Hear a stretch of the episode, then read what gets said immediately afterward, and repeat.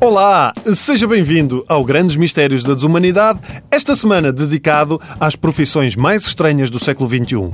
A de hoje é uma profissão só para malta de nariz empinado, mas não é por ser fina.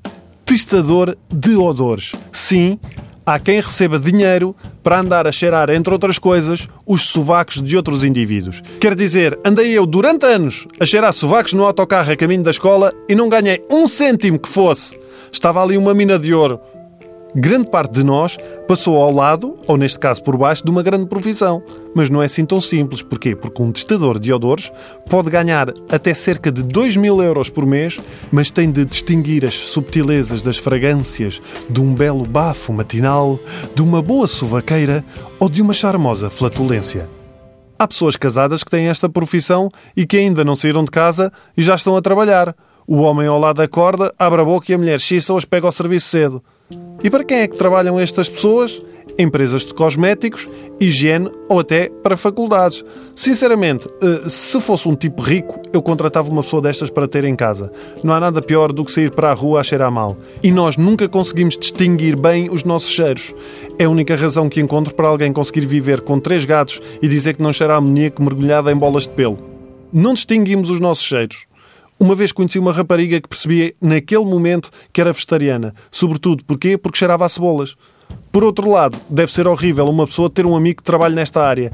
Nunca ninguém está confortável ao pé deste tipo. Se alguém se descuida, ah, João Carlos, este aroma a caixote de lixo de três dias com rojões é único. Eu sei quem foi. E como é que alguém descobre este talento? Quer dizer, a minha filha mais nova, por exemplo, passa o dia a dizer isto cheira mal, isto cheira bem, isto cheira não sei quê. Se calhar está na hora de aprimorar este dom. Sim, mas como? Como é que eu vou fazer isto? Porque quando alguém tem um filho que é bom jogar à bola, meto-o numa academia, certo?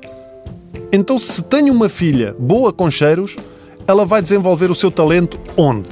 Numa repartição de finanças à pinha? E tal como no futebol, certamente haverá um Ronaldo disto tudo o tipo que é o exemplo para todos os outros, cujo nariz é tão apurado, que é o melhor testador de odores do mundo, o tipo que já foi galardoado com cinco narinas de ouro e que toda a gente recorda os seus feitos. Aquele tipo, lembram-se daquela snifadela dele em Itália, na final do Campeonato do Mundo de Odores. Puf, incrível, incrível. A única diferença é que este indivíduo, em vez de ter um aeroporto com o seu nome, tem um metar. E se pensam que estou a gozar, pesquisem por Madeleine Albrecht, uma mulher que está no livro do Guinness, porque nesta carreira, durante 15 anos, se nifou 5.600 pés e um número indeterminado de sovacos. Testador de odores. Um emprego muito estranho do século XXI.